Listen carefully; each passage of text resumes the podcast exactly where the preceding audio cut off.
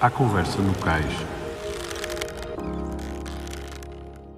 Desta vez falamos de vento, mar, escrita de João Cabeçadas, do número 8, Porto Santo, Tóquio, Londres, de livros, Rio de Janeiro, do Afonso Domingos, da Madeira, do passado, do presente e do futuro, mas sempre a rir.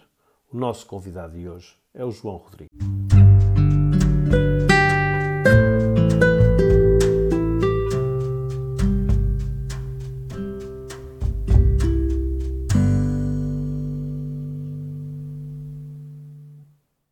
João Rodrigues, bem-vindo à Conversa no Cais, o podcast do LX, Selling. João, é um prazer enorme ter-te aqui connosco esta, hoje. Um, para começarmos, foi mais difícil estar em Tóquio a ver uh, ou era mais difícil estar a competir? Boa tarde, muito obrigado pelo convite para estar aqui presente. Essa foi uma pergunta que eu me pus várias vezes antes de ir para Tóquio. Eh, eu sabia que, obviamente, era um desafio interessante ver os Jogos Olímpicos de, de uma perspectiva de mais de espectador. Embora eu estivesse muito envolvido na missão uh, e tivesse acompanhado esta missão praticamente desde o Rio de Janeiro, enquanto, enquanto membro da Comissão de Atletas Olímpicos, mas sabia que no, em Tóquio, pela primeira vez, nos últimos 30 anos eu iria estar no maior evento desportivo, mas sem ser na pele de competidor.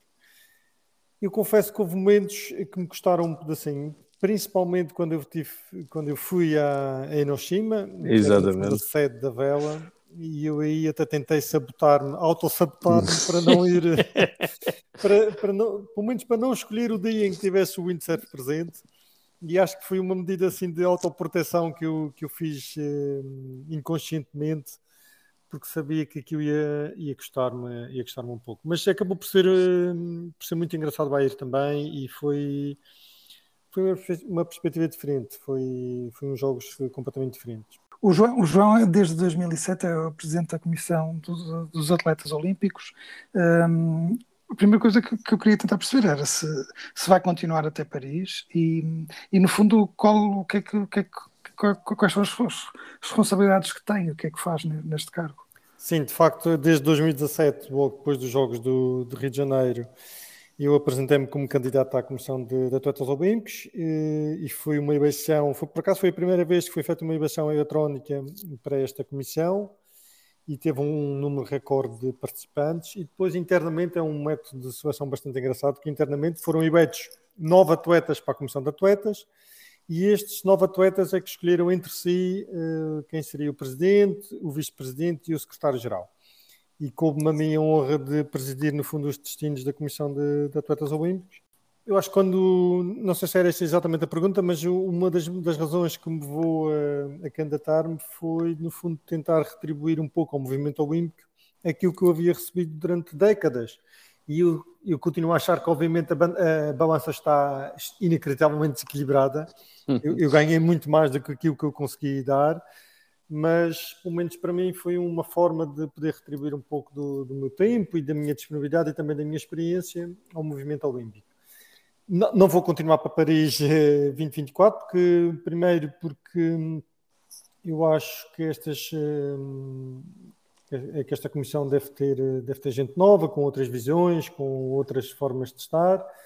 Eh, foi, foi bastante exigente este período, porque eu continuo, eu continuo a viver aqui na Madeira e, portanto, isso obrigou-me a muitas deslocações ao continente, que eu fiz com imenso prazer, obviamente, mas uh, a pandemia realmente veio, no fundo, acalmar todas essas viagens, mas também entendo que é necessária, de facto, a presença, pelo menos do Presidente, é preciso uma presença assídua nos diversos palcos desportivos, sejam os, uh, onde estiverem no, no, território nacional, e, portanto, uh, eu já não tenho a disponibilidade que tinha em 2017, porque, entretanto, realmente assumi aqui funções na Madeira que, hum, que me ocupam praticamente o tempo todo, e portanto eu também não tinha, não tinha a disponibilidade que tinha no início e, e portanto já não me vou recandidatar a 2024, não.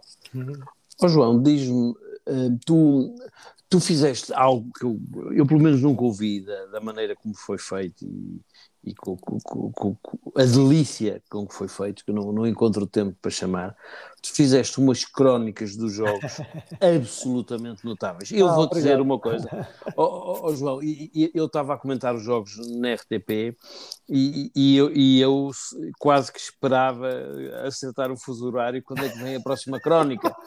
Porque, epá, porque entre as tuas crónicas e as de João Pedro Mendonça e as reportagens dele, as crónicas dele, epá, realmente é um privilégio para quem está cá e, e, está de alguma forma ligado aos jogos e a tentar.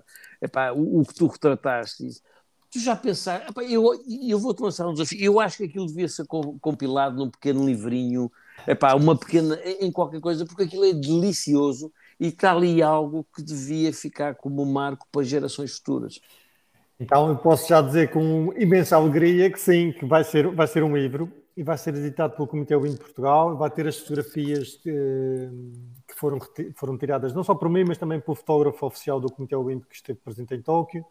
Quem foi já agora? É o Paulo Paraíso, se não estou em erro. Maravilha. E, okay. Parabéns, uh, grande trabalho. Exatamente. E quando tem piada, porque quando, chegou, quando eu cheguei à Madeira, vindo de Tóquio, eu, eu juntei todos os testes que tinha escrito ao longo daqueles 23 dias que estive em Tóquio e deu uh, 78 páginas. E eu achei que, pronto, olha, 78 páginas com mais as fotografias e, e, e, foi escrito em caracteres pequenos. Isto é capaz de dar um livro interessante e realmente eu falei disto a algumas pessoas e, e também acharam que sim, que era interessante. E em conversa com o presidente do Comitê Olímpico de Portugal, eh, chegamos à conclusão que sim, que, que, o Comitê também se gostaria de associar à edição deste livro e hum, para a semana eu vou a Lisboa precisamente também para não só para isso, mas também para começar, no fundo, a materializar, materializar o livro. O livro já foi revisto, foi revisto por uma pessoa que, que, que no fundo, seguiu também estas crónicas ao longo de, destes 23 dias e que teve deu-se ao trabalho de ir corrigindo, porque estas crónicas muitas vezes foram escritas no autocarro. Se no comboio, como tu dizias, comboio, na ligação de um lado para o outro. Exatamente, foram escritas num telemóvel às vezes, eh, e portanto foram escritas muitas vezes a correr, de indo de um momento para o outro e, e, obviamente tinham erros, tinham, que eu peço já desculpa para quem as leu, para quem se deu o trabalho. Não eram erros, eram gralhas. Obrigado. Aquilo não tem erros, tem gralhas. Mas pronto, já foram, já foram em princípio corrigidas eh, e portanto o teste está pronto para ser, eh, para ser editado em livro e agora vamos, eh, já temos um título que eu não vou já dizer, mas é um título que eu acho que faz todo o sentido Okay. Estamos à procura do subtítulo e de como é que vamos, eh, no fundo, construir o livro, de que forma é que ele vai ser construído. Mas sim, mas vai ser um livro. Não, eu quero avisar que eu não sabia, eu, eu fiz isto. E ninguém tinha... sabe, ainda ninguém sabe. Então pronto, estás a ver.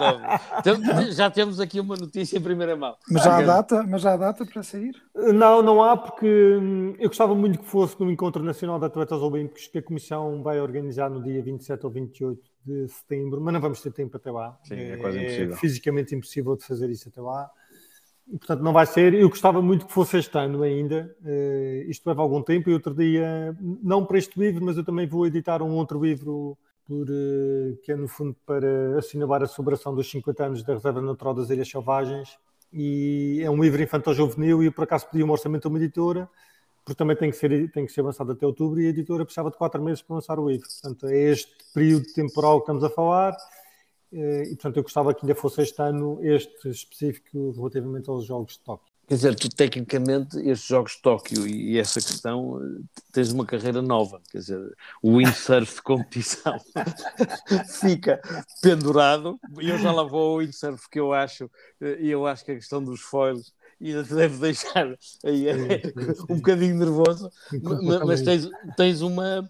Epá, tem, é uma vocação tardia, ou sempre tiveste isto? O quê? Depois escrita? Sim. Não, é tardia e tem piada. Começou uh, a caminho dos Jogos de Pequim e eu ainda me lembro desse episódio em 2006 ou 2007. Eu estava em Qingdao, que foi a cidade onde se realizava a parte da vela, os Jogos de Pequim e nós, nessa altura, eh, em 2007, eu acho que foi em 2007, nós ficamos alojados num hotel em Qingdao que era da cadeia Shangri-La, que é uma cadeia... Sim, super. Exatamente. Exato. E ficamos porque era extraordinariamente barato. Porque nós normalmente nunca teríamos orçamento para ficarmos naquela numa cadeia. Exato. mas ficamos porque era muito barato naquela altura. No ano seguinte já não conseguimos. Portanto, isto deve ter sido 2006 até. Uh, e eu uh, estava encantado com, com, o hotel e com o meu quarto, que era de facto uh, extraordinário, e mandei um, um pequeno teste para, para, alguns amigos meus, para os meus pais, para os meus irmãos, para e-mail, a descrever o quarto, só a descrever o quarto.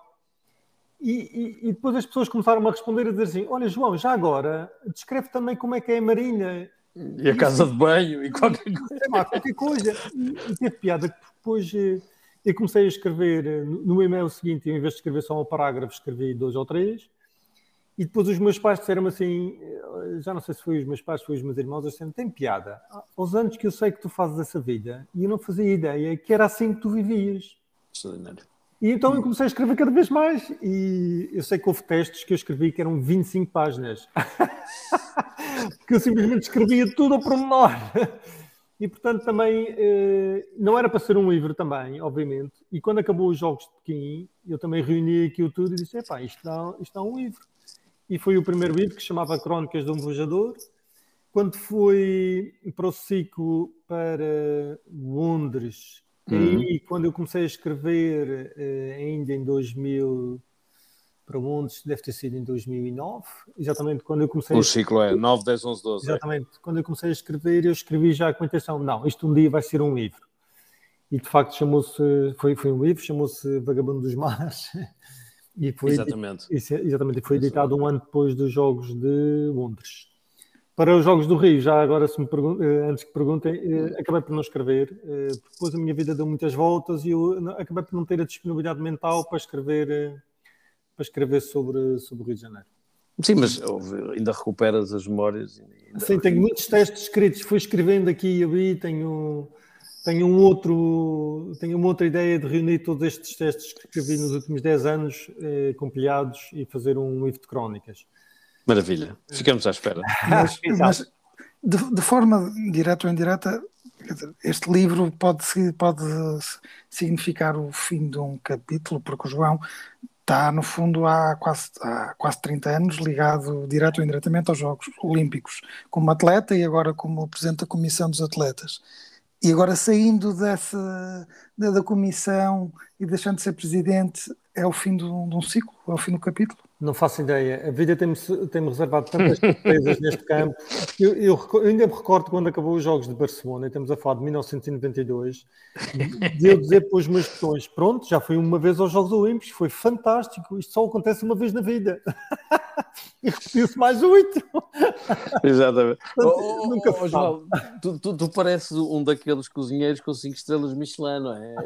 Há os três e, epá, e não há os cinco, e tu és um de cinco, não é? Tu foi um menu com oito pratos, quer dizer, é uma coisa extraordinária. Quer dizer. Sim, oh, oh, e na sequência do que o David te perguntou, o windsurf com foils tira-te o sono? Ah, quase. Uh, não me tirou sono, mas agora que falas nisto tem piada, porque eu este domingo eu tive um dia tão bonito de, de, de foils que eu tive imensa dificuldade a, a, adormecer, porque simplesmente eu não conseguia parar de pensar no, no dia que tinha saído. uh, tem piada, quando acabou os Jogos de, do Rio de Janeiro, a minha perspectiva não era continuar a andar na classe olímpica, porque a prancha era muito pesada, muito exigente fisicamente, e portanto eu não tinha especial prazer assim no dia a dia de continuar a viajar naquela classe. Eu, eu, acabei por vender o material todo uns meses depois e portanto eu fiquei sem nada. Eh, as anteriores classes olímpicas também já eram um pouco ultrapassadas, portanto já havia, já havia material uhum. E, mas não havia nada assim que me tirasse o sono, como, como E de repente apareceram uns foils, e eu ainda me lembro o primeiro dia que eu andei de foil na vida, foi como se eu estivesse a aprender a andar de windsurf outra vez, para a primeira vez porque eu não sabia andar. Eh, eu lembro que passei meia hora aos tombos, a cair, a cair, a cair, e até fiquei a pensar, meu Deus, eu devo ter um problema qualquer porque eu não consigo andar nisto. Afinal, não sou tão habilidoso. qualquer coisa assim do género. E que realmente a, a maneira de, de vojar é completamente diferente, a física inerente aos fogos é completamente diferente do windsurf convencional e de facto eu tive que aprender a vojar do início, tudo, virar de bordo, cambar, fui como, e voltei a ser criança, hoje quase, quase 50 anos, voltei a ser criança, E isso tira-me o sono, de facto, eu continuo a sentir comichão nas mãos sempre que há um dia de vento aqui na Madeira, é um problema. tu estás quase como diz o Cabeçadas, não é? O João Cabeçadas tem uma frase que eu adoro, o João diz que há dois tipos de dias, os bons e os maus. Os bons têm vento e os maus não têm. Isto é a vida segundo João Cabeçadas. Eu não compreendo. Mas, mas, mas, por exemplo, hoje, hoje nós estamos a falar, são, eu não sei quando é que isto vai ser passado, mas são 5 e, cinco e pouco da tarde, mas eu hoje, à hora do almoço, entrou o vento e eu, em vez de ir almoçar, eu fui simplesmente andar de prancha. Pá, e tirei a minha hora do almoço aquilo, porque de facto é, é bom demais. E, é bom. Mas, mas, mas, João, esta, esta é a evolução que a vela está a ter, ou seja, há, há 30 anos, quando em Barcelona, é, isto deu um salto enorme. Mas agrada-lhe ou, é purista e prefere e tem alguma relutância em relação a esta evolução e aos folhos e a tudo isto? Não, não, eu tenho imensa pena não ter menos 20 anos. que eu lançar-me sem problemas em mais uma campanha ou duas para e como é que imagina a evolução que isto vai ter? Ou seja, daqui a 30 anos, o que, é que, que, que, é que vai ser do, do, do atual windsurf e da vela? É Por onde é que isto caminha? É uma boa questão. Eh, se em Barcelona 92 alguém nos dissesse que 30 anos depois nós com 6 nós de vento que iríamos Sim. andar a 20 de velocidade, eu diria que era por imaginação. Portanto, quem sabe daqui a 30 Era ficção científica. Era ficção científica. E de facto aquilo que a gente vive hoje é um, é, parece, parece irreal, pelo menos para mim que, vivi, que nasci numa outra época, que aprendi a viajar num conceito completamente diferente de prancha. Isto para mim é, é magia, é pura magia que, a gente, que nós estamos a viver e, e poder fazer isto ainda é um privilégio. É, e realmente aqui na Madeira, que nós ainda por cima não há não há trânsito, isto é tudo muito perto as coisas umas das outras, portanto eu, eu quando saio aqui do meu escritório eu em 10 minutos eu consigo me pôr na água. Isto é, Exato. isto é preço. oh, oh, João, eh, ainda aqui, para acabar os jogos, mas já a pôr um pé fora, eh, tu, eu vejo-te sempre, e às vezes tenho o privilégio de ir aí à Madeira, eh, vejo-te sempre a passar o teu testemunho a miúdos no, no CTM, que é o teu clube, não é? A, a, passar o, o, teu testemunho a miúdos, não é? Tu, tu, e há aí uma fornada de miúdos de madeira que, que, epá, que realmente tem um herói, e é, és um herói, és um herói no bom sentido da palavra, não é? és uma referência, és uma luz, és um farol, como é que queres chamar, e tu ainda podes ir aos jogos como treinador. Sim, poderia, poderia, sim, poderia. Até, quando acabou os jogos do, do, do, Rio de Janeiro, eu cheguei a tirar os cursos de treinador e, portanto, eu tenho até a formação para ir, para ir como treinador e, e, de facto, até há um ano atrás, um ano e meio atrás, eu acompanhei uma série de miúdos por esse mundo fora. Nós, Exatamente. Ele classificou-se inclusivamente para os Jogos Olímpicos da Juventude, ainda tentou ir aos Jogos de Tóquio, mas ainda era muito inexperiente e, portanto, não se conseguiu qualificar. Só que também, também diga assim a bom da verdade, eu já tinha em cima das costas 30 anos a, a, andar de um lado para o outro e eu confesso que eu estava muito assim cansado. Hum, e eu precisava de, de assentar a raiagem e queria assentar um pouco a raiagem aqui na Madeira. E a, a, vida de treinador exigia que eu continuasse a fazer isso por esse mundo fora. E apesar Exatamente. de ser algo que dá imenso prazer e que eu tive e que foi um privilégio também continuar a fazê-lo, eu precisava descansar. E, portanto, quando surgiu este desafio aqui para, para assumir, no fundo, a Direção Regional de Juventude, eu aceitei, aceitei logo, porque, porque acho que também era uma forma de eu, de fazer outras coisas, de eu ter outra perspectiva de vida, e, mas, mas ao mesmo tempo continuar ligado à juventude e poder continuar ligado aqui a estes jovens, não só do CTM, mas também de outros, de outros, clubes. de outros clubes e daqui da região também. E portanto agora mais cá na Madeira, mas continuo ligado a eles, eles, têm, eles continuam a fazer eh, regatas por esse mundo fora e ainda bem. A gente, nós... E tu continuas a dar-lhes o apoio que é necessário. Agora vou à água com eles. Exatamente. E agora tu tens também mais um, um, novo desafio, não é? Que tu agora és capitão de equipa, ou tu no fundo é, és o, Fernando Santos da Vela, porque és treinador, é, é, é, és o mister da seleção nacional portuguesa que vai competir na Star Sailors League Gold Cup. É verdade, isto também foi uma surpresa inacreditável. é uma daquelas, é uma daquelas surpresas. Primeiro, que... explica-nos explica um bocadinho que as pessoas, eu acho que a maior parte das pessoas não tem noção ah, não, não. O, o, que é que é a prova e depois como é que lá chegaste.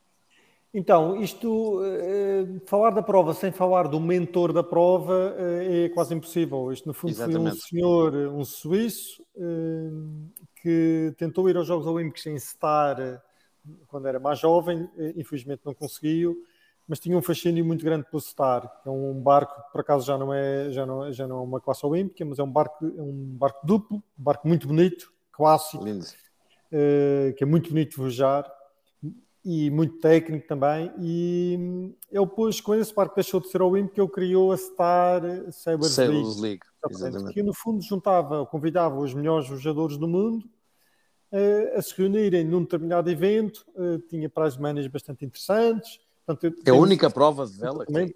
Agora há mais, mas na altura era a única que tinha para as semanas. Tem um forte investimento da, da pessoa em questão. Eu, eh, portanto, obviamente que depois deve ter conseguido arranjar patrocínios e outros, outros anos depois, mas tem um investimento pessoal de, dele brutal, muito, é muito grande, exatamente.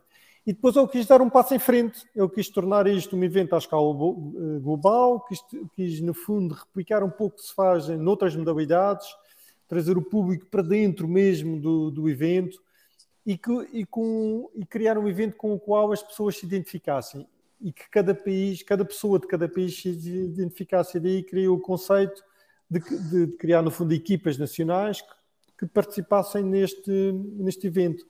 Para tal, criou um ranking mundial de todas as classes uh, olímpicas fantástico. e não olímpicas. E, portanto, é um ranking que, que dá, uh, do ponto de vista logístico, é um quebra-cabeças. É verdade. Muita gente a trabalhar nisto e desse ranking ele começou a retirar aquilo que eram os melhores vendedores de cada país e com base nesse ranking as pessoas eram selecionadas para pertencer, parte das pessoas eram uh, selecionadas para pertencer a esta equipa. Entretanto, há dois ou três anos atrás, o Afonso Domingos que ganhou Exatamente. duas vezes a, a, a Bardi Cup, que é, que é, foi o único não americano a ganhar a Bacardi Cup, que é uma das provas mais conceituadas que se realizam em Miami e em Star. É o pináculo da classe exatamente, exatamente. O Afonso teve, eh, numa das vitórias nele, uma vez mandaram uma fotografia na, naquele, naquele painel Times Square Sim. com o Afonso Domingos winner Bacardi Cup. exatamente. É, as pessoas não têm a dimensão da Bacardi Cup, mas, mas, é isso, quer dizer. E então, mas continua.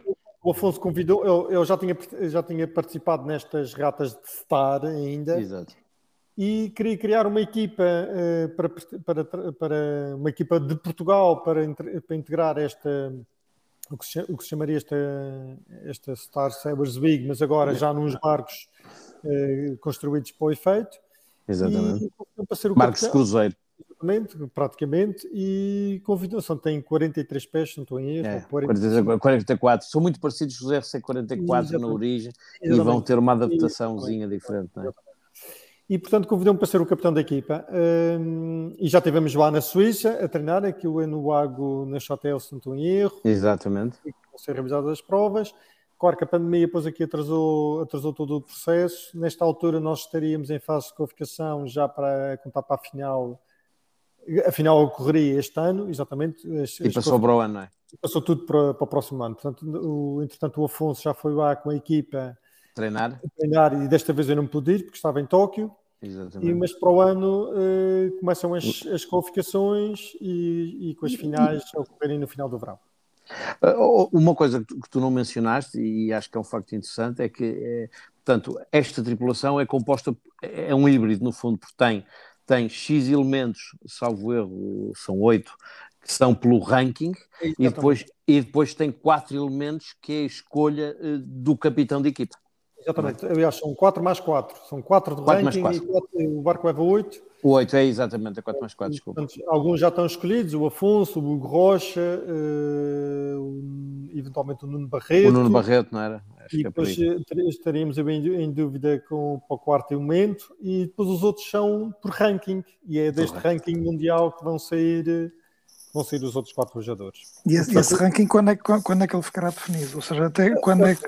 Está sempre em atualização, portanto é quando... É ir ao site e está lá. Exatamente. logo, e tens o ranking masculino e o ranking feminino. Exatamente. exatamente. E, e, e, na composição da equipa tem que entrar elementos femininos. Exatamente, exatamente. De, de, modo que isto é fantástico, porque é. repara, não é só modalidades olímpicas. Houve, nós, por exemplo, temos um exemplo interessantíssimo, que tem um ranking altíssimo, que é a Mafalda Pires de Lima. Exatamente. Não é? Que é uma Mafalda não tem feito competições olímpicas, mas tem feito uma série de resultados pá, em snipes e não sei o quê, e tudo isso conta. Exatamente. De, de, modo que é, primeiro, é, é extraordinariamente democrático na, na, na abrangência, não é? E, e, e, realmente pretende eh, pá, trazer eh, os melhores por, por, por, uma métrica, seja ela qual for, que é aquela que me parece interessantíssima, e depois tem o Captain Choice, não é? Que, pá, que no fundo é que, que, que, um gajo vai para ganhar, quero aqueles do ranking, depois, mas quero levar a minha armada também, não é? Claro, claro, claro, claro. Não, tem sido muito interessante e, e, quando fomos lá à Suíça o ano passado foi realmente muito, muito engraçado. A pessoa, o mentor deste, deste evento é uma pessoa extraordinariamente discreta, eh, pouca, pouca gente o conhece fora do meio, de, de, do meio da vela. E, e, é muito, muito engraçado ver o, a paixão que ele tem por este, por este projeto e de como ele se empenhou e de como realmente tem patrocinado de facto tudo isto. Tem sido uma experiência incrível. E, e antes que me perguntes, eu não vou no barco porque Exatamente. o meu forte, é, é, se é que se pode chamar assim, é no, em pranchas à vela. E isto barquinhos que o M mexe não é comigo. Exatamente. mas, não, mas aí estamos muito bem. Há coisas que são que são, fazem parte da vela, fazem parte da gestão de, de, de, da vela e portanto é nesse campo que eu tento dar uma ajuda e acho que correu muito bem da, da, da, primeira vez que nos encontramos lá. Eu gostei imenso de, de, trabalhar com eles e criamos ali um espírito muito engraçado da equipa e tenho a certeza que isto vai ser uma experiência incrível para, para todos nós e para Portugal também. Não, vai ser, e, e sobretudo eu acho que uh, uh, pá, eu, eu, tive a sorte que um dia, um dia telefonam-me da Suíça é, e dizem-me dizem assim: é pá, Rodrigo, tu és o responsável da comunicação disto. Eu disse, mas o que é isto? Não faço a mínima ideia o que é. Epá, e, e eu por acaso conheço a, a, a, a rapariga que é responsável de comunicação e ela diz-me, oh, mas olha, foi o Afonso que disse que eras tu e eu fiquei felicíssima, a Raquel, e eu disse: pá, pronto, vamos embora. E, e, e, eu acho que isto vai ser um boom muito giro. E, e, hoje em dia, com a quantidade de miúdos que nós temos a fazer grandes resultados dos SB20, em, em mil e uma coisas, acho que vai, vai começar a haver. A partir da, desta, da primeira para a segunda edição, eh, eh, vai começar a, a haver uma percepção desta malta mais nova que pode competir por algo realmente muito grande com os melhores de, com, com, todos os melhores do mundo, que é, isso é que é, é, a, excelência, é a excelência desta prova. Não, acho que muito hum. Diz-me uma coisa, como é que tu vês a vela em Portugal? Como é que eu vejo a vela em Portugal? eu tenho sentimentos eh, contraditórios às vezes. Eu, por, por, um lado, eu fico eh, muito, muito feliz e até orgulhoso dos nossos vejadores, do, do, do potencial que eles têm demonstrado nas mais diversas classes, nas mais diversas ocasiões. Nós, de facto, eh, quase podemos eh, concordar com, com, com, a velha máxima que nós somos um país de marinheiros. E realmente temos marinheiros muito bons, e eles eh, todos os dias demonstram isso. São poucos, mas todos os dias demonstram isso. Nos, todos nos... os dias, é impressionante. É? É. Nós todos, todas as semanas temos portugueses a fazer resultados fabulosos. Agora, o reverso da medalha é que nós somos um país com uma costa absolutamente fantástica, ilhas incluindo, obviamente. Claro, a, melhor, claro. a melhor parte está aqui na Madeira, claro. mas, mas temos, não, não, temos inverno, na verdadeira assunção da palavra, nós não temos inverno, mesmo, mesmo pensando nos dias mais frios no, no continente, mesmo pensando Sim. em Viena do Castelo, eh, nos dias mais frios, comparado com o resto do, da Europa, é frio, mas não é, não é impossível de ir à água. Nunca Sim, basta ir para o Cantábrico para a Espanha, que, que aqui ao lado, quer dizer, não precisamos andar muito. Quer dizer. Temos, temos todas as condições para ser uma referência uh, à escala europeia neste campo, porque temos um campo de jogos que está aberto 365 dias por ano. É verdade. Mas, com a relva sempre cortadinha e regada, impecável. Mas, mas a questão precisamente é essa, João. Nós temos isso tudo. Claro. E, e, temos, e somos uma, um país de mar, somos um país que a maior parte das pessoas vive na costa, virada para o mar, mas então o que é que falta? Porque assim, nós agora, nós, nós ainda agora nos jogos em, em Tóquio, uh, que vamos ter bons resultados com, com dois veteranos, não é? Com, com o José Lima e o José Costa. Tivemos os irmãos Costa que também estão a aparecer e têm potencial, mas, mas não fica ali uma sensação que, que podíamos ter, fazer mais? Claro que sim. E, e, o que me dizem sempre é: ah, mas a vela é um desporto muito caro. Na verdade, não, a vela não é um desporto muito caro, porque o, o, o nosso, os nossos termos de comparação é que estão, eh, se calhar, não estão os mais corretos. Porque repare-se, o nosso campo de jogos é de graça. É verdade. Não tem manutenção. É verdade. Mas é preciso chegar lá. Quando se constrói um pavião, ou quando se constrói uma piscina, ou quando se constrói uma pista de atletismo, gasta-se não sei quantos milhões a construir uma infraestrutura dessas e gasta-se bem, atenção, eu não estou a dizer que não se deve fazer isso. Não, não, exato. Depois gasta-se uma percentagem significativa Uh, desculpe, não é a porcentagem, gastas um valor significativo na manutenção desses espaços. Exatamente. É preciso abri-los, é preciso mantê-los, é preciso ter água lá quente. Muitas vezes essas contas não são bem feitas. É? Exatamente. Mas eu por acaso sei essas contas de cor, porque eu trabalhei nesse campo uh, durante uns anos aqui na Madeira. Portanto, eu sei bem quanto é que custa manter instalações desportivas. A questão relacionada com a vela é que o nosso termo de comparação é um miúdo para nadar compra um, e vou dar o exemplo da natação, como podia dar do atletismo ou de outro qualquer. Um miúdo para nadar compra um fato bem, compra uma touca, compra uns óculos, e vamos supor que compra o, o, o topo de gama e que gaste 200 euros, não é gasta 200 euros, Sim. mas que gaste 200 euros. 200 euros são as botas, se calhar, que o, que o Jorge Lima gasta por ano, uh, que gasta em botas por ano e luvas só para vojar. Por tudo o resto, nunca, nunca entram nestas contas. E, portanto, nós temos que mudar aqui um pedacinho o paradigma. Depois podem dizer, sim, mas as marinhas são caras. É verdade, as marinhas são caras, mas as marinhas autossustentam-se muitas vezes e servem uma população muito mais abrangente.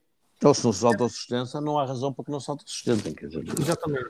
Portanto, as infraestruturas náuticas, quando são construídas, não são construídas exclusivamente para, para, para a utilização da vela ligeira, são para um monópio de pessoas, para a comunidade em geral, desde pescadores até uh, o, o, milionário mais rico que nós possamos imaginar em Portugal. Mas depois, as, as, as, embarcações propriamente ditas, aquilo que nós precisamos para chegar... Eh, é uma rampinha. chegar ao mar. Não, os barcos, o, as velas, tudo isso não entra nesta, nesta, nestas, nestas equações, nestas contas de quanto é que custa cada modalidade. Porque nas outras modalidades, os, os, os, pavilhões, etc., são, são investimentos que são feitos e, e está feito. E, portanto, quem depois só precisa de comprar as sapatilhas ou o fato de banho. Ou o kimono no judo, ou o que for. No nosso caso, isso não é contabilizado. E, portanto, a, e a desculpa sempre é que haverá um desporto caro. Mas não é. Se nós, se nós fizéssemos, se nós tivéssemos um rácio de qual é que é o investimento que se faz por modalidade, talvez tivéssemos aqui surpresas por atleta ou por federado, exatamente, se calhar tínhamos mas, tínhamos, mas, mas, aqui tínhamos que contabilizar não só aquilo que são o investimento no próprio atleta, eh, as bolsas, o, o fato de banho, etc. Não, as Como os pavilhões, tudo isso, etc. As pessoas que são, que são precisas para abrir esses pavilhões, a manutenção que é preciso ter, a água, o gás, a eletricidade, tudo isso, tudo isso tinha que entrar na conta. Quando nós fizermos essas contas Bem feitinha. Vamos chegar a, uma, a conclusões de certeza muito, muito interessantes. Uau! E portanto, eu acho que, repare, não, há, não é a questão da vela ser um desporto mais caro, eu acho que há desportos mais caros que a vela até. Eu acho o, é hipismo, o hipismo é de certeza mais caro que a vela. Mas o, o hipismo até é um desporto um pouco à parte, porque não é comparticipado pelo Estado, os, os hipódromos não são. Eu, eu estou a falar de ignorância, mas Alguns são municipais. Há, há, há Eventualmente. Municipais. Mas, mas um cavalo vale. Os cavalos que estavam agora em Tóquio, é, exatamente. tive a curiosidade de perguntar, são, na ordem dos milhões de euros. Milhões de euros. Não é por aí que a gente também vai entrar de certeza. Não, não. Eu estou a falar de modalidades que são acessíveis à, maioria, à maior parte do, dos bolsos de, de, do, do... dos comuns mortais, não é? Exatamente que também nós gostávamos também certamente que houvesse mais gente na Fórmula 1, mas nem toda a gente tem. Mas, mas, mas ó, João, havendo, havendo, ou seja, sendo acessível e não sendo tão caro como as pessoas podem pensar, então o que é que, que, é que está a faltar? Porque é que não, é porque é que não conseguimos ter mais gente, se calhar, e, mais, mais. É uma questão, é uma questão estratégica, a meu ver, e é uma questão de visão. Porque... Mas é uma questão de liderança? Repare. Repara, eu não estou a querer aqui apontar baterias a ninguém, mas, é, mas, é, mas, é, uma questão de, de percepção de Estado, de, da nação que não tem esta vocação, porque repara, nós tivemos, epá, na Federação já tivemos, eh, houve hum, presidentes melhores e digamos presidentes menos bons e gente com mais, mais capaz e gente menos capaz, não sou quase nem dizer isso. Mas as pessoas, pelo menos quando chegam lá, vão carregadas de ambição e vontade de fazer. Não é? E, e depois esbarram em mil, mil, e uma coisas. Achas que é algo que está acima? Há, aqui um bloqueio acima? De, não há esta percepção? Realmente as pessoas vão para o mar, gostam de tomar banho, ou vão para o rio e gostam de andar a molhar os pés, mas, uh, ou depois, por exemplo, vão para o surf, porque em teoria é muito simples e é muito prático, e, e, e a vela, como já tem o windsurf, é mais complexo, como já tens de levar a retranca, agora também não tens com o wingfoil, levas só um, é como se levasse uma boiazinha, não é? Quer dizer, este processo, se calhar, também está a ser simplificado. Tu achas que é por aí? Eu, eu acho, repare, eu acho que há alguns lá para trás, enquanto país, nós tomamos decisões estratégicas em relação aos desportos que iríamos investir. E investimos imenso numa panóplia de desportos. Por isso é que existem tantos campos de futebol, tantas piscinas, tantos estádios, tantos pavilhões, tantas pistas uh, por, esse, por esse país fora essa perspectiva não existia em relação à vela. E uh, não vale a pena dizer que se construíram marinas, etc., porque não é por aí que, a gente tá, eh, que, que devemos comparar. O que, o que, se passa aqui é que o, o, custo para que uma atividade destas se possa desenvolver reflete-se no dia a dia e não na construção de uma infraestrutura. E nós estamos muito uh, formatados para pensar em investimentos no desporto a pensar em infraestruturas. Temos que inaugurar um pavilhão, temos que fazer uma piscina, temos que fazer um campo de futebol, e isso é que é um investimento no desporto. Na vela, o nosso estádio já existe, está feito, não é preciso investir. Eh, até se mexerem, quanto menos mexerem, melhor. Eu, eu vou-te fazer aqui uma maldade. E, e, eu nunca tinha pensado nisto assim. A vela não dá votos. claro que dá. Isto é tudo uma questão de futuro. Não, eu, já tive, eu já tive em países não, claro que dá, não, peraí, é óbvio que sim, na Nova Zelândia dá votos, Exatamente. na Austrália dá votos, em França dá milhares de votos, mas em Portugal ainda não se arranjou uma forma de um gajo cortar a fita é pá, da, da largada do campo de regatas ou, ou, ou, ou, ou de qualquer coisa. Porque... Sim, porque, porque, de facto a vela, a vela tem ainda, eh, cada vez menos, mas a vela tinha muita particularidade, não era possível seguir as regatas os miúdos ou os jovens, seja é lá quem for, saíam para o mar e não se os via, estavam lá a milhas de distância. É verdade. E cada vez mais a gente tenta trazer a vela para dentro do público, não só com outros meios de divulgação e de, e, e de, com, com, a ajuda de câmaras e de GPS, e tecnologia, e tecnologia que realmente tem, tem aproximado muito hoje em dia. E o, e o exemplo, melhor exemplo disso é a America's Cup. É extraordinariamente fácil de seguir a America's Cup. Qualquer pessoa, mesmo que não perceba nada de vela, consegue é perceber as regatas, consegue, consegue as uh, seguir. E, portanto, tem havido esse esforço no sentido de tornar a vela mais compreensível para o comum dos mortais, não é comum dos mortais, para, para um eigo na matéria. Para, os comuns, para as pessoas, sim, para, as pessoas que não estão ligadas à vela, exatamente. E depois, oh, João, quando... e no CLGP, deixa-me muito bem, por exemplo, agora fizeram uma coisa epá, que foi muito criticado pelos puristas. Eu estou em, em blogs do CLGP, aquilo foi quase martirizado, que eles trocaram a velocidade de nós por quilómetros por hora. Ah, sério? Foi. Repara uma coisa, toda a informação no CLGP passou a ser em km por hora. Porque, repara, a, a, a, a, barreira dos 100 km por hora, que é uma coisa que está const... eles estão a batê-la com cada vez mais normalidade, não é? Sim. Em nós não é perceptível não é? Claro. E, e, e, e, epá, o, o senhor Joaquim, o senhor António, o senhor Carlos, a dona Maria, o senhor José, que de repente dizem aquele barco vai a 100 km por hora. E as pessoas começam a entender isso. Exatamente. Eu acho que, eu, eu não sou purista nesse, nesse sentido. Eu acho que tudo o que a gente possa fazer para que uh, as pessoas que não estão ligadas à vela possam compreendê-la de uma forma mais fácil e que possam, no fundo, perceber o que é que se passa ali, isso é sempre bem-vindo. E, portanto, se, se os quilómetros por hora ajudam, nós, eu acho que nós na vela vamos continuar a usar nós, é, um faz parte da gíria, e, e, acho que essa tradição deve se manter, mas, mas não me choca nada que se possa usar isso uh, para que o, o, espectador lá em casa possa perceber sem a nível de comunicação. Exatamente, sim. uma coisa é dizer 50 nós, para um meio não significa nada, e outra coisa é dizer 100 km por hora. E 100 km por hora Uau. já mexe com a pessoa. É verdade. oh, João, já fiz a experiência. Epá, um, em grupos de pessoas, epá, os gajos fazem 50 nós. As pessoas, ah, pá, isso é imenso. Não, os gajos vão fazer 100 km, 100 km por hora. As pessoas dependem dizer, espera aí, pô, mas 100 km por hora, a autostrada, o limite é 120. Eu disse, é exatamente, exatamente. Isto é um barco que anda na água e tem ondas. E pronto, e começamos a meter aqueles... Exatamente. e na Madeira, como é que estamos de vela? e de náutica. Na Madeira eu não queria falar de vela eh, podia ser incómodo. Como é que está a, a, náutica na Madeira? Como é que está a náutica, a atividade náutica, o mar? E, e, e, eu tenho ido regularmente à Madeira e eu vejo, por exemplo, cada vez mais, por exemplo, eh, estrangeiros, aquele surf a disparar na costa norte, que é uma, que é uma uhum. loucura. Eh, como é que está a relação da Madeira com o mar em termos de atividade náutica? Nós, nós também seguimos um pouco a tendência a, nível nacional. O, o que aqui tem, tem acontecido é que temos tentado inverter, inverter ai, temos tentado inverter, essa, desculpa, inverter essa, essa situação com programas que começam nas crianças. E há um programa super engraçado que está a ser desenvolvido nas escolas, que é um programa de literacia e cultura marítima, que no fundo visa proporcionar a todos, todas as crianças do primeiro ciclo da região não só a possibilidade de nadarem, portanto, não se chama natação, mas chama-se adaptação ao meio aquático.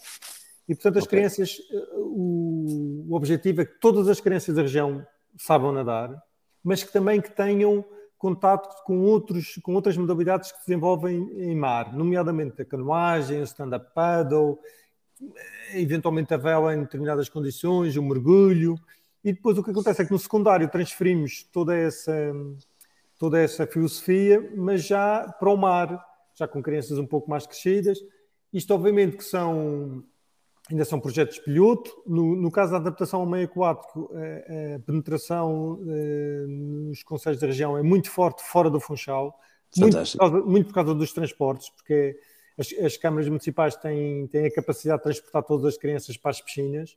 No Funchal, curiosamente, ou paradoxalmente, é onde temos mais dificuldade, não só porque hum, a Câmara Municipal do Funchal não tem, não tem todos os meios eh, disponíveis para transportar os milhares de crianças para, para, as piscinas, neste caso, e, eh, e, portanto a gente tem tido mais dificuldade nesse campo. Mas o nosso objetivo era, era realmente esse, e eu também, também tenho estado envolvido nesse, nesse projeto, e, ach, e achamos que é por aqui que se começa a criar uma cultura de mar. E quando as crianças, todas elas aprendem a nadar, todas elas têm aptidões para desenvolver-se em, em diversas atividades que se enrolam no mar depois, quando, quando são mais crescidinhas, quando entram no primeiro ciclo, vão ter, não é uma experiência de mar, eles desenvolvem eh, da mesma forma que, que É como aprender a ler. É como aprender a ler. Se uma pessoa não souber ler, não, não faz, claro. não, a vida não tem consequência, não é? Claro, mas da mesma forma que aprendem a jogar basquetebol, handball, que aprendem a correr no, nas aulas de educação física na escola, também aprendem a remar, a andar de prancha, a andar de windsurf, a andar num barco, nas aulas de educação física. Portanto, faz parte do currículo, eh, do, do currículo da, da, da, disciplina de educação física ter também atividades de, de mar. E, portanto, é, nós achamos que é por aqui que, que, vamos tentar mudar esse paradigma. E, portanto, isto, eh, acreditamos que numa, numa próxima geração que haja cada vez mais pessoas, porque isto depois é uma bola de neve, quanto mais pessoas tivermos com essa cultura, com essa, com essa sensibilidade para o mar, mais facilmente conseguiríamos introduzir, no fundo, estratégias que visem incrementar essa cultura. Mas, mas essa ligação da Madeira ao mar também, uh, e, e, falo de quem vai à Madeira e vê de fora, não é? Mas uh, obriga também a explorar, se calhar, novos, novos, novos locais. Porque, por exemplo, a, a Baía do Funchal é, é um anfiteatro maravilhoso, mas para a vela, se calhar, não é tão boa se calhar eh, para a vela será melhor Porto Santo, mais a Costa Norte, mais. Portanto, isso faz com que essa ligação da Madeira ao mar seja diversificada e que. Muito diversificada, sim, sim. Aliás, neste projeto, nós, eh, a nossa intenção também era que houvesse vários núcleos espalhados pela ilha, para que também aquelas, os jovens e as crianças que estão na Costa Norte, ou que estão na Costa Oeste, ou que estão na Costa Oeste, fora do uhum. Funchal, uhum também, ou no Porto Santo também tivessem acesso a essas atividades, mas, mas como disse muito bem, eh, há aqui sítios onde não é possível praticar todas as modalidades. Por exemplo, o surf não se consegue realizar no Funchal, por mais não. que por muito boa vontade que tenha. Mas, em São, mas no Seixal é algo perfeitamente execuível. Exato. No Porto Santo, a vela é extraordinária. É, é extraordinário. quase que se consegue realizar tudo. Uh, Sim, o Porto, o Porto Santo é, é um caso daqueles paradigmáticos, quer dizer, é, um, é, um, é um campo de regatas eh, fantástico na, na Europa. e o que tu dizes, Sim. João, 12 meses por ano, 365 dias por ano, quer dizer, exatamente, exatamente. com um aeroporto a 5 minutos, aquilo é. é, é eu costumo dizer, e, epá, e tenho dito várias vezes em vários fóruns dentro e fora de Portugal, quer dizer que que é o epá, que está ali uma pérola que ainda ninguém olhou para aquilo com, com é um filão. É, é, é um filão é um filão. é que é um diamante por explorar. É. Ó oh, João, para acabarmos, porque eu sei que o teu tempo também está contado, só diz uma coisa: se uma pessoa qualquer, que, um turista, alguém que chega agora à Madeira, o que é que tu recomendavas que ele devia fazer para descobrir o mar da Madeira? Felizmente hoje em dia já começam a haver cada vez mais opções. E para todos os gostos e feitios. Hum, uma pessoa que seja mais radical tem aqui eh, das melhores ondas da Europa para fazer eh, surf. Costa Norte. Costa, Costa Norte e Costa Sul, havia Sim. Costa de Jardim do Mar, Pelo do Mar. Sim, eh, Depois depende do, depende do nível de, da pessoa. O surf, não é? Nós, nós, temos, nós somos muito conhecidos por ter aqui um surf bastante pesado. Há sítios como o Jardim do Mar, Pelo do Mar, Ponta de Pargo, as Chadas da Cruz que funcionam, quando funcionam é com o mar um pouco mais pesado. Portanto, já, já é preciso ter, de facto, alguma experiência, alguma técnica. Mas existem sítios muito acessíveis ao longo do ano uh, Areia, Porto da Cruz, e portanto são sítios muito acessíveis. Hoje em dia, andar de caiaque, quer no Funchal, quer em Santa Cruz, Machico, Canicial, mesmo no Seixal, é possível, porque há empresas que realmente alugam e, e dão aulas de, de canoagem ou de stand-up. O mergulho está amplamente divulgado aqui na ilha. Nós temos várias crovetas que foram afundadas ao longo dos anos e há mais, há mais crovetas previstas, mas não só crovetas, o nosso fundo também é, é riquíssimo. Tem, verdadeiras pérolas eh, afundadas.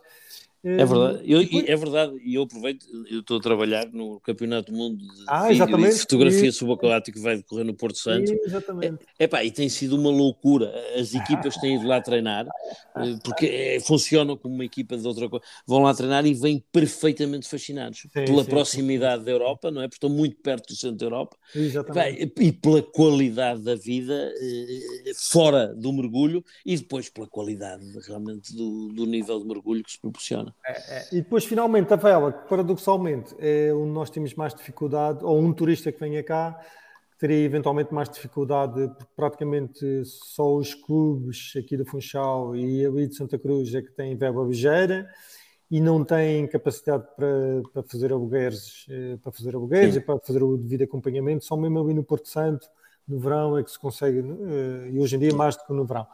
E, portanto, isso é um filão que ainda está por explorar, a vela ligeira aqui no, na região. E, uh, mas pronto, mas existe, existe toda esta panóplia de opções para quem nos visita e que procura, no fundo, experiências no mar. E, e depois ainda há um último caso, não é? Quer dizer, é alguém que chega à Madeira, chega aí ao, cheguei à, à, à, Marina, não é? Aos onde estão os clubes e vejo um tipo com ar uh, muito, não, não de gravata, mas muito arrumadinho, a trocar isso pelo fato do windsurf e pode, se calhar, experimentar fazer um windsurfzinho contigo ao almoço. Olha, João, olha, isto, a conversa contigo é como os livros, nós ficávamos aqui mais 10 horas, mas não deve haver mais oportunidades. João, obrigadíssimo pelo teu tempo, foi um Ora, prazer obrigado enorme. eu. Obrigado, E vamos falando, e se não nos vimos antes, espero encontrar-me contigo aí no Mios, dentro de menos duas semanas, Maravilha. aí na Madeira. Vamos estar aí, vamos estar aí a, a, desfrutar desse mar e pôr mais de 400 pessoas que vêm de todo o mundo no, mar da, no mar da Madeira. Uma maravilha. Sim, João, um abraço e obrigado. Obrigado, ah, obrigado, obrigado, um prazer. Deus.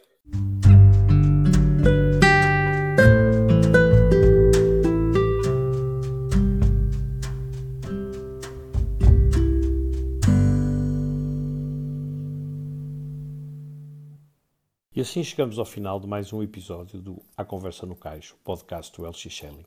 Para a semana, como habitualmente, cá estaremos com novos convidados.